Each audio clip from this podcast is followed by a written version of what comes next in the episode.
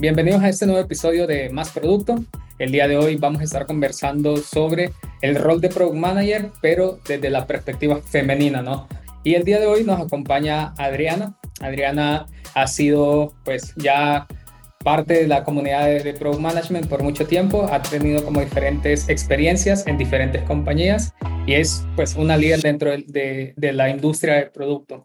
Bienvenida Adriana, gracias por estar el día de hoy acá. Gracias a ti, Melvin. Justo para comenzar la, la, conversación, me gustaría, Adriana, que nos contaras un poco, un poco de ti. ¿Qué has hecho? ¿Qué haces ahora? Para iniciar, ¿quién es Adriana Landaverde? Me he dedicado a hacer product management desde el 2008.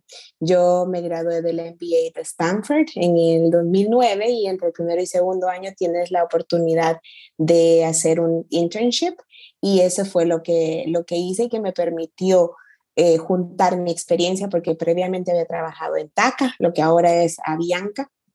Había trabajado más que todo en el área de estrategia y me faltaba esa capacidad de, de crear, de generar valor, porque anteriormente era más como un consultor interno.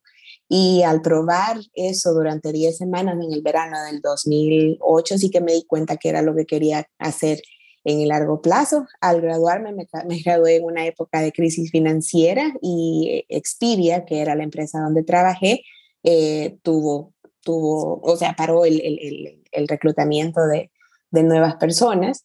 Y entonces eso me permitió a mí enfocarme más en el tema de startups y desde entonces en eso me he mantenido. Eh, startups en la última startup en la que estuve fue una de cuatro personas que estábamos en, el, en, el, en, la misma oficina, pero sí también me he unido anteriormente a empresas que han tenido 70 personas que ya tienen un, un product market fit, eh, un producto y un mercado en el, en el cual funcionar. Y eh, el tema ha sido más como de escalar. He trabajado en el Silicon Valley, en San Francisco y en, y en Mountain View. Y Después me mudé para Barcelona, después me mudé para, para Londres y ahora he regresado a Barcelona desde hace dos años. Así que he estado un poco alrededor del mundo y, bueno, soy, soy salvadoreña de nacimiento. El Salvador es todavía mi casa, eh, pero, pero sí, estoy un poco lejos de casa al momento. Creo que algo que es interesante de tu trayectoria es que justo has estado desde como pro manager, digamos, como contribuidor individual, hasta pues roles de liderazgo ya en liderando equipos, liderando Exacto. product manager. Comenzando, digamos, desde, desde, tus inicios, ¿cómo fue eh, tu experiencia en el rol de product manager siendo mujer? ¿Qué retos enfrentaste o, o qué cosas de pronto eh, descubriste que no visualizabas en un inicio? Inicialmente no creo que haya habido alguna diferencia en mi experiencia, haya, siendo, haya sido yo mujer o con respecto a un hombre, pero lo que sí, digamos, pude, pude tomar conciencia era que para, para apropiarme o para obtener esa autoridad que no, no te dan las líneas de autoridad, ¿no? Sino que como product manager es un, es un rol bien, bien difícil porque tienes que tomar decisiones, tienes que decir cómo se hacen las cosas sin tener autoridad sobre ingenieros o, diseñadores eh, que estén trabajando en tu equipo. Y, y, yo creo que lograr la autoconfianza, digamos, de decir, pues yo me voy a equipar con la información, eh, información de la empresa, información del mercado, información estratégica, qué sé yo, pero me voy a equipar, voy a empapar de toda la información que yo pueda tener para, para tener autoconfianza, porque yo creo que como que el default de, la, de las mujeres está en ser un poco más menos confiadas en nosotras mismas y, yo, eso de fake it till you make it, uh, que dicen tanto en inglés, no necesariamente creo que 100% uh, de verdad, porque mucho de eso viene de, eh, pues mira, hay un montón de información ahí de la cual te puedes empapar y, que de eso sea tu fuente principal de, confianza en ti misma. Y luego vi cosas que también me favorecían siendo mujer, porque como product manager, no tenía, digamos, la predisposición. Ah, se habla mucho que el product manager es el mini, mini CEO, el mini CEO de una, de un producto en particular y no necesariamente es el caso porque eso, eso lleva mucho a, a arrogancia, a veces tomar decisiones sin, sin fundamento y, creo que un, poco, sin ofender a nadie de la audiencia, eso es un, poco una característica muy masculina, ¿no? Y por el, por el lado femenino solemos ser un poco más de liderar con argumentos más pensados, más aterrizados. Probablemente es un, componente muy cercano a lo que te decía yo, de, de no tener tanta confianza y por tanto haces el trabajo extra para que a la hora de las horas que te toque defender no te cojan en curva, como dicen en, El Salvador, te agarren el culo. Entonces, yo creo que vi que también a mi favor era, era eso, de que yo no iba de buenas a primeras, esto se hace así, así, porque yo digo, sino que me fui ganando a la gente que estaba en mi equipo, fui construyendo relaciones, fui influenciando con, con, criterios objetivos en lugar de con mi propia opinión. Y creo que eso me ganó un montón el respeto y, no solo el respeto, sino el, el cariño de, de, los equipos con los, que, con los que he trabajado. Entonces, no todo es, eh, es negativo, ¿no? Yo creo que hay, hay características de ambos géneros que de una u otra manera te pueden, te pueden ayudar dependiendo de cuál sea el escenario. Justo con, esto que mencionas, te quería consultar cómo fue tu dinámica con los equipos de ingeniería. Y, quiero ser puntual de ingeniería porque normalmente o digamos tradicionalmente hay mayor presencia de hombres en las carreras de ingeniería, ¿no? Ya sea pues desarrollo de software o otro tipo de ingeniería. Eh, y como tú dices, muchas veces eh, por ser hombres cuestiones culturales, cuestiones eh, tal vez más de, contexto, los hombres tendemos a, tener un poco más de confianza o creer que tenemos eh, la respuesta a todo y muchas veces no, y eso puede rozar a veces en, eh, en temas de ego o, otros, otros temas, ¿no? Sí. Pero en tu caso, ¿cómo, ¿cómo fue o cómo manejabas la relación con estos equipos de ingeniería donde principalmente son hombres?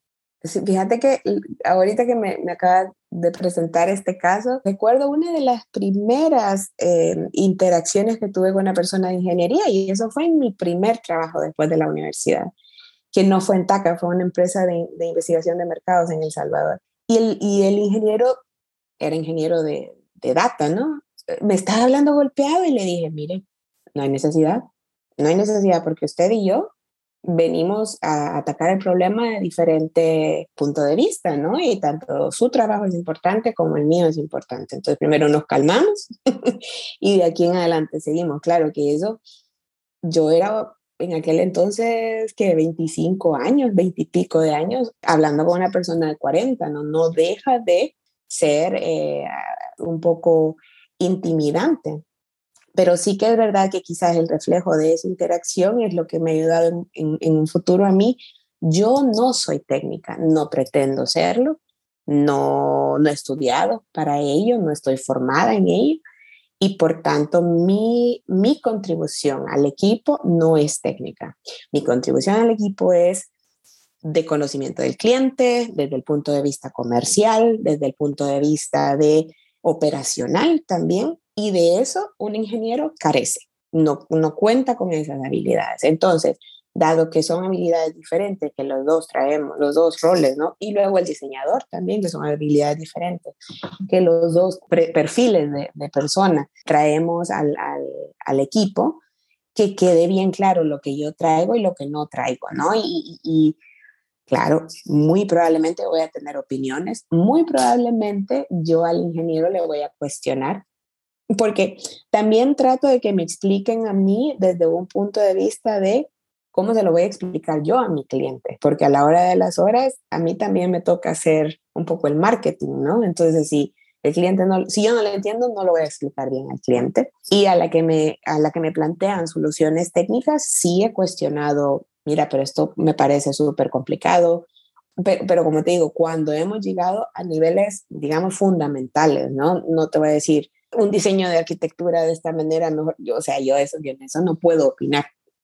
Pero cuando me dicen, eh, por ejemplo, eso va a tardar seis meses, ¿vale? Entonces, cómo lo comenzamos a cortar en partes para que esto lo podamos sacar en lugar de seis meses, eh, en dos meses, qué es lo que lo hace complicado, si yo le quitara esto, cuánto tiempo podría dar, etcétera, ¿no? Ese es el tipo de conversaciones que hay que tener con, con los ingenieros, pero yo creo que es eso, que cada uno, que cada uno se sienta que contribuye en su especialidad dentro del equipo. Y, si ellos me cuestionan eso, yo, yo tengo que tener como la extra preparación para, para responder a sus preguntas, ¿no? Pero, pero en general, que quede muy claro quién es responsable de qué tipo de decisión.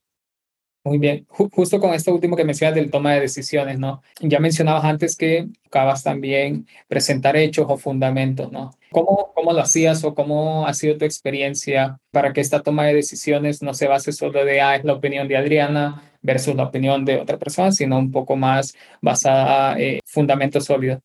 casi que lo, típico que yo pensaría que es típico, que es, mira, de, de, de un software, pues ves los analytics, ves la, la, toda la investigación de, del usuario que se ha hecho previamente. Si la investigación del usuario tiene, digamos, brechas de conocimiento, tiene, hay preguntas que todavía yo no me he podido responder de la información con la que contamos, entonces partiría a, comenzar una nueva ronda probablemente de, de, investigación de usuario, de, de, ver qué están haciendo los competidores. Entonces, eh, yo creo que eso no necesariamente se necesita involucrar a muchas personas. Un product manager lo puede hacer, bueno, aparte de los clientes, ¿no? Pero un product manager puede hacer mucho de ese trabajo. Eh, solito o con la ayuda de un diseñador también, que a veces son como los expertos en, en investigación de, de, usuario.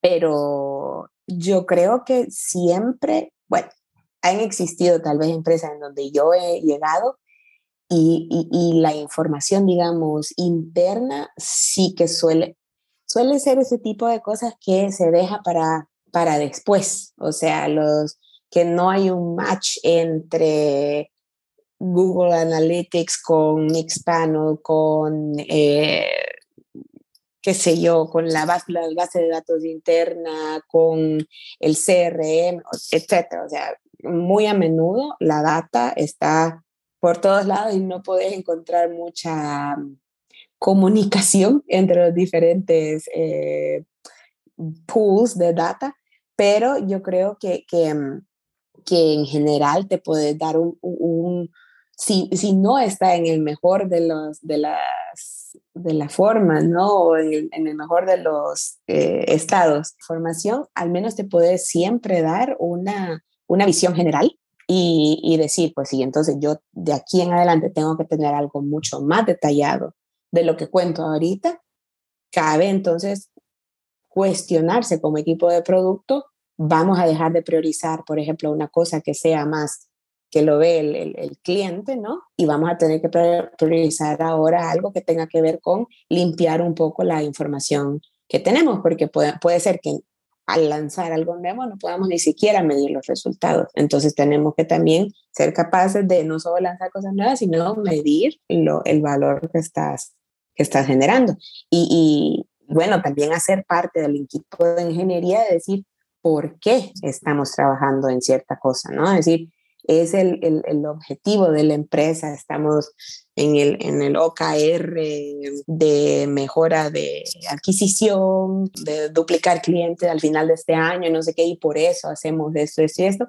Y entonces también yo creo que eso permite a los, a los ingenieros contribuir con ideas que eso, eso es, como el, el, ideal, ¿no? Que, que los ingenieros no solo hagan lo que el product manager prioriza, sino que al estar tan, tan involucrados en el, en el objetivo, que contribuyan con ideas, que a veces son cosas que por ser tan técnicas no se le ocurren al product manager y se le ocurren eh, mejor al ingeniero. Con, tu trayectoria, pues has trabajado con varios equipos, me imagino, y poco a poco has ido tomando roles de mayor liderazgo, ¿no? Y, y quieras o no, eso hace que te muevas de trabajar de pronto solo con un equipo de ingenieros a ya con el CEO o de pronto líderes, digamos, de diferentes áreas. ¿Cómo fue, cómo ha sido esa transición, ¿no? De pasar de pronto de Product Manager que trabajaba una funcionalidad en específico a tener un rol de liderazgo y empezar a ver una toma de decisión un poco más amplia. ¿Cómo fue tu, tu experiencia? Digamos, cuando transicioné a un, a un, rol de liderazgo fue en el 2010, 2015, finales de 2015, porque anteriormente había manejado un par de personas, un analista, un product manager aquí, pero no manejaba todo el equipo de, de producto. Entonces, en aquel momento fue en Londres, en una empresa fintech, y fue en un momento en el que había un cambio de cambio organizacional brutal, un montón de, de, posiciones que habían, que habían sido cortadas, yo le estaba reportando a una persona y luego reporté a otra, bueno, todo un cambio organizacional mucha disrupción, como te podrás imaginar, en, la empresa y en la moral de los empleados. Y ese fue el momento entonces que me tocó a mí, vale, ahora tú eres la head of product. Y yo, ok, entonces inicialmente me dieron eh, budget para dos personas y heredé, digamos, una concepción de producto que en, en, la cual la empresa no creía primero ni entendían quizás que, que, hacía producto y luego como consecuencia no creían en producto.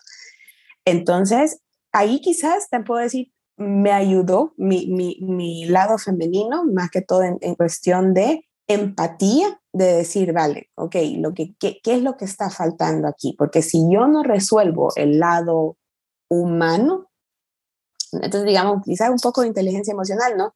si yo no resuelvo el lado humano aquí, la cautela con que se está viendo a producto o, la duda, ¿no? Con la que se ve a, a, a, producto, si yo no resuelvo esto, no voy a lograr nada, no voy a lograr eh, que ingeniería trabaje conmigo, no voy a lograr defender un roadmap, no voy a lograr eh, ni siquiera vender los resultados de lo que trabajo, entonces me enfoco en resolver el tema humano y entender por qué en el pasado no había funcionado eh, la relación con productos. Más que todo, la relación operaciones-producto y la relación ingeniería-producto. Entonces yo digo, si las personas con quien, de las cuales yo me voy a valer para generar resultados, no estamos en la misma sintonía que ingeniería, ¿no?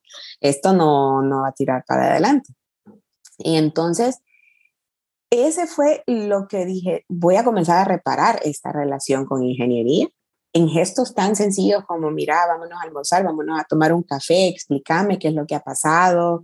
Eh, yo llegaba a las, a las, a las daily stand-ups con el grupo de ingeniería y se me quedaba viendo un poco como bicho raro porque no, no, no había pasado eso en el, en, en, con los anteriores. Eh, era no era costumbre, exacto. Y, y, y, aparte no solo estaba yo como ahí para fiscalizar, sino que estaba también para exponerlo en lo que yo iba a trabajar y, y cómo lo que yo iba a trabajar iba a impactar el día de los ingenieros que estaban trabajando en mi equipo, ¿no? Entonces era una nueva manera de trabajar, pero que simplemente no había eh, existido. Curiosamente, porque estamos hablando de un Londres, ¿no? No estamos hablando de un sitio en el cual el producto es algo súper nuevo, pero muy a menudo en mi trayectoria me he dado cuenta que producto es una función que nadie entiende y que ni sabe casi que ni qué esperar. Entonces, como te imaginarás, fue un, un comienzo bastante difícil, bastante eh, challenging. Y, y, yo creo que sí, yo creo que fue de resolver lo humano, de, de decir, vale, de aquí en adelante, ¿cómo vamos a ganar juntos? ¿Cómo vamos a trabajar para que ganemos juntos, para ganarnos la confianza de toda la empresa, ¿no? Porque ingeniería es un recurso caro y si no le están sacando el jugo, se comienza entonces a preguntar, ¿y por qué estamos pagando lo que estamos pagando, ¿no? Los, los del equipo del liderazgo. Entonces, sí, casi, casi que fue eso, ¿no? Nos tenemos que aliar para, eh, primero, para generar valor para los clientes, que, te, que tenemos un montón de clientes que servir, pero luego para asegurar la supervivencia de nosotros como, como equipo. Entonces, te he dado un poco de, de, de noción de, de, qué, digamos, es lo que me sirvió, pero al mismo tiempo con mucho de síndrome del impostor, acompañado de síndrome del impostor, con mucho de, uff, eh, ¿qué hago? Porque, porque para decirte, el, el, el CTO era un hombre inglés altísimo. Eh, o sea, yo mido 1,63, él medía casi que los dos metros, 50 y pico de años. O sea, no podíamos ser más diferentes, ¿no? Y, y, cómo no permitir que eso eh, mermara en mi, en mi autoconfianza y, y, si no, por el contrario, utilizarlo a manera de... Yo me acuerdo que le a veces nos sentábamos y lo tenía que oír como toda una hora porque me quería contar cosas. Yo digo, bueno, si lo que quiere es hablar, pues que hable, ¿no? Para que me vaya cogiendo confianza, ¿no? Entonces, eh, sí, yo creo que mi, principal enfoque ahí fue, tengo que resolver lo humano antes de meterme de verdad a hacer producto, porque si no, no, no vamos a ningún sitio. Y luego yo creo que, que, que lo logramos, ¿no? Porque de tener dos personas en el budget, yo mi equipo creció de dos a siete personas en un periodo súper corto. Entonces, sí que vi que recobramos la confianza de, de la empresa en, en, nuestra función. Con esto que mencionas, que lo primero que hiciste es resolver lo humano y quieras o no, darte esta tarea, digamos, que es un poco más, eh, no tan técnica, sino más social, ¿no? Que creo que es fundamental porque al final para desarrollar productos necesitamos muchas personas y se necesitan ciertas habilidades eh, o cualidades que, que no todos tenemos. Y justo hablando de habilidades, me gustaría preguntarte qué habilidades o cualidades consideras que son de pronto naturales en las mujeres que contribuyen al rol de, de, de Product Manager. Mira, yo, yo no sé si hay evidencia de que las mujeres sean eh, que tengan más inteligencia emocional. Pero yo creo, una, una teoría que yo tengo es como, como, hombre, como se en general la sociedad está diseñada, digamos, o históricamente diseñada para facilitar el, la trayectoria de un hombre y no necesariamente la trayectoria de una mujer. Y por tanto vas aprendiendo a fuerza de malas experiencias, ¿no? Eh, o, no, no todas tan placenteras, como vas aprendiendo a irte abriendo camino, que no necesariamente es la misma experiencia de un hombre, eso te, te como que vas aprendiendo, vale, en este caso, ¿qué me sirvió? Y en este otro, yo me acuerdo cuando trabajaba en mis tiempos de TACA, por ejemplo, comencé a salir mucho con mis compañeros de, de equipo, salir a, a, la disco, ¿no? Al bar y no sé qué.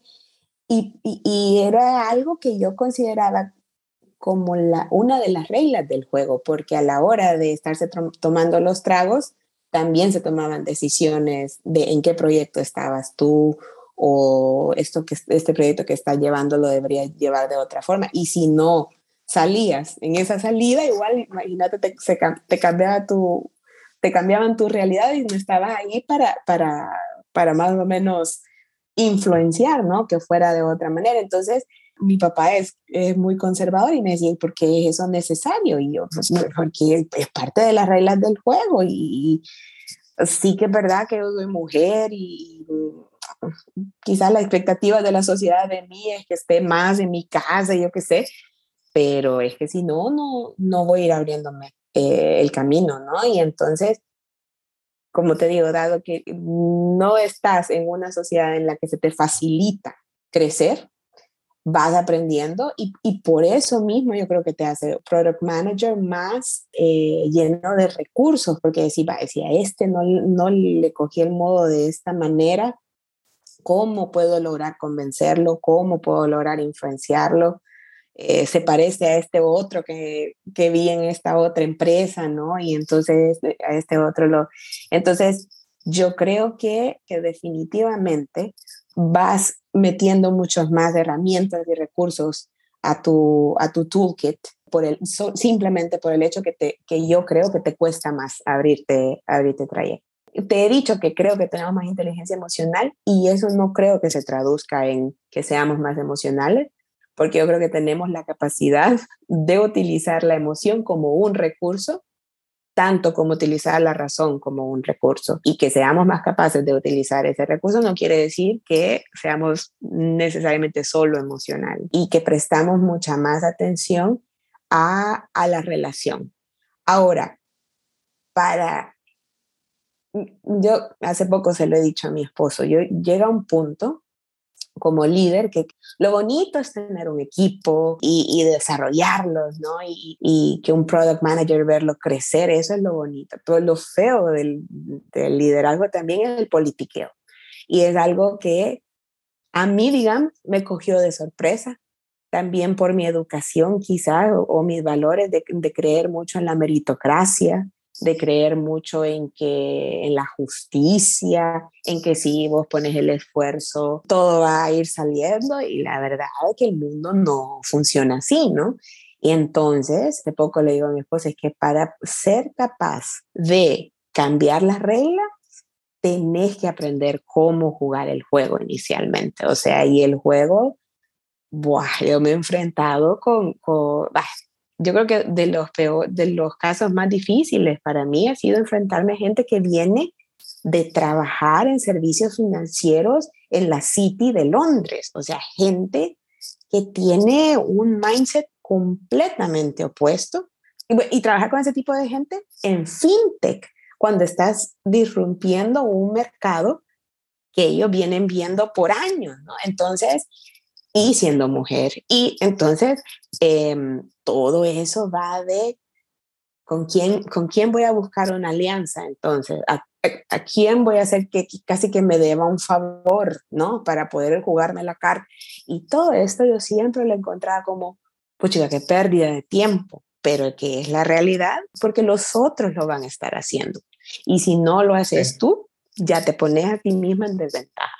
Entonces, yo creo que, que inicialmente fue un poco un shock para mí, pero eh, con el tiempo, ¿no? Con la experiencia te vas dando cuenta de que también es un juego que se tiene que aprender a, a jugar, que muchas nos quejamos, ¿no? De, de del machismo, del mansplaining, pero sí, uno se puede ir de la empresa, pero si se va de la empresa, no necesariamente entonces está cambiando y mejorando el, el camino para las que vienen atrás.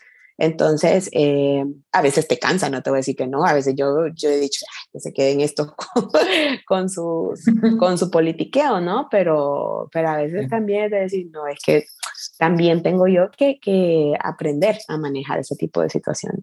Muy bien. ¿Consideras que, que, es importante tener mayor representación femenina en, los roles de, de, producto? Considero definitivamente que sí, porque otro aspecto también es la empatía con el cliente. Yo creo que por, porque quizás no te vas con la arrogancia de decir yo sé lo que se tiene que hacer aquí, sino que siempre, yo veo tantas mujeres product managers que siempre comienzan con el user research.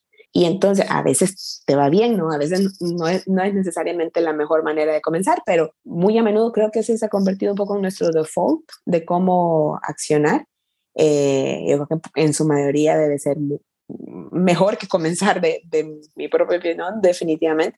Entonces yo creo que eh, ese es otro aspecto de que mientras más mujeres haya en producto, yo esperaría que la calidad del producto va a ser mayor porque vas a tomar, casi que por diseño, una mujer va a tomar en cuenta muchos más lentes para ver un problema que el default de un hombre, que es casi que seguir su propio instinto. Excelente. Quizás para, para ir ya cerrando, preguntarte, Adriana, ¿qué, ¿qué, le recomendarías tú a una mujer que en este momento está iniciando su trayectoria en el mundo de, de product management? Primero prepararse, porque no es un lecho de rosa. Si le encontrás el, el truco y, y, y, cuando vayas viendo lo, lo, lo, que va generando, las necesidades que vas eh, supliendo, ¿no? Y ves a los clientes contentos, yo creo que para mí eso es de los mayores subidones de producto que puedo, que puedo tener, pero es es un rol complicado ya de por sí para hombres y mujeres y para mujeres yo creo, yo me atrevería a decir que más. Eso no quiere decir que no puedan, no puedan ser exitosos. No pretender ser un hombre no es necesario. Y, yo creo que es una gran generalización también que exista el product manager femenino, porque cada una va a tener sus virtudes y sus defectos, entonces tratar de ser lo dentro de lo más auténtica posible, porque eso se nota, ¿no? Se nota la autenticidad y, a veces la autenticidad puede choquear a otros, pero, pero también influencia eh, a, otros. Y entonces yo creo que no es necesariamente pretender, pretender ser un hombre, sino dado que product management en sí no es una definición blanco y negro, no hay muchos matices de product manager. ¿Cuál es la empresa en la que mi tipo de ser product manager puede ser un buen fit? Y eso quiere decir que la búsqueda laboral se complica. No te voy a decir que no. Pero aumenta tu probabilidad de ser exitosa en la, ya estando en el, en el puesto, ¿no? Porque puede que sea una, una mujer muy técnica, entonces, y no todas las empresas van a necesitar eso. O puede que sea un tipo de product manager que haya sido diseñador en el pasado. Y no todas las empresas van a necesitar eso, pero van a haber algunas que sí, que justo eso es lo que están buscando, ¿no? Entonces yo creo que eh, definirte bien cuáles son tus fortalezas y en base a eso direccionar la búsqueda eh, laboral. Y luego ya a la que ya estás en el, en el puesto, pues armarte de buenos argumentos, de información y todo lo demás para que si estás entrando a un ambiente en el cual supongo yo, yo no he trabajado mucho tiempo en Latinoamérica aparte de TACA, pero supongo yo que Latinoamérica es un, sitio complicado porque existe el machismo, es una realidad. Entonces yo creo que todavía hay que hacer más del esfuerzo para armarse de todas las la información y las herramientas necesarias para defender la mayor cantidad de eh, objeciones, ¿no? Eh, de nuevo, no dije que era trabajo fácil, pero creo que eso te permite eh, más ser, ser successful. Y yo creo que la última, la última recomendación es rodearte de otras mujeres que estén pasando, pasando por un problema similar para no sentirte como una impostora, para no sentirte anormal obviamente rodearte de otros PMs masculinos también para aprender de cómo, cómo todos lo hacen, ¿no? Yo creo que es un poco como, como la maternidad, que cada mamá se guarda a sí misma todas las luchas que va viviendo y cuando comentas con otras mamás, ahí te van saliendo que el niño no duerme, que no sé qué, y ahí dices, vale, entonces yo soy normal, yo soy bastante normal. Yo creo que es eso de, de, no, de no pretender eh, que vas a ser perfecta siempre y, saber que otras están en el mismo en el mismo camino y en la misma dificultad probablemente. Excelente, Adriana. Ya para finalizar, recomendaciones de, de, recursos más generales. ¿Qué recursos tú recomiendas, ya sea personas que están iniciando como Product Manager o que ya son, y cuando digo recursos me refiero libros, autores, cursos que tú de pronto conozcas y, creas que es una buena recomendación para alguien. Para, para mujeres en particular, a mí me gusta mucho lo que hace la organización de Women in Product. Tienen un grupo, dado que fueron formadas por, por Facebook, por gente de Facebook, tienen un grupo de Facebook, pero siempre me gustan los posts que se hacen ahí porque es muy claro todas las luchas que todas tenemos. Entonces, como que hay mucha vulnerabilidad pero te ves reflejada casi que. Y luego para, para cualquier product manager, yo creo que a mí me encanta Marty Kagan, eh, es uno de, los autores, de mis autores preferidos. Me gusta también eh, Melissa Perry, también ella me gusta un montón, sobre todo en temas de estrategia, porque siento que tiene un approach no necesariamente popular en muchas empresas, pero tiene un approach muy iterativo bueno, uno que siempre recomiendo es Teresa Torres, que creo que ella también tiene, tiene buen material. Ah, y el otro también, uno que, uno que se llama Shreyas Doshi, y el último Gibson Biddle de VP de producto de ex VP de producto de, Netflix. Muy bien, Adriana. Justo todo lo que has comentado da una claridad, digamos, y más entendimiento del contexto de los retos, digamos, y también las, las oportunidades que tienen las mujeres en esta industria, ¿no? Agradecerte nuevamente, traes una perspectiva que muchas veces no se conversa y, y quieras o no, tener más eh, presencia femenina ayuda como a tener mayor diversidad y de la mano también va un poco tener mayor innovación y, y ideas nuevas o frescas de resolver los problemas. Entonces, agradecerte mucho, Adriana. Gracias por tu tiempo. Bueno, a ti, a ti por la oportunidad.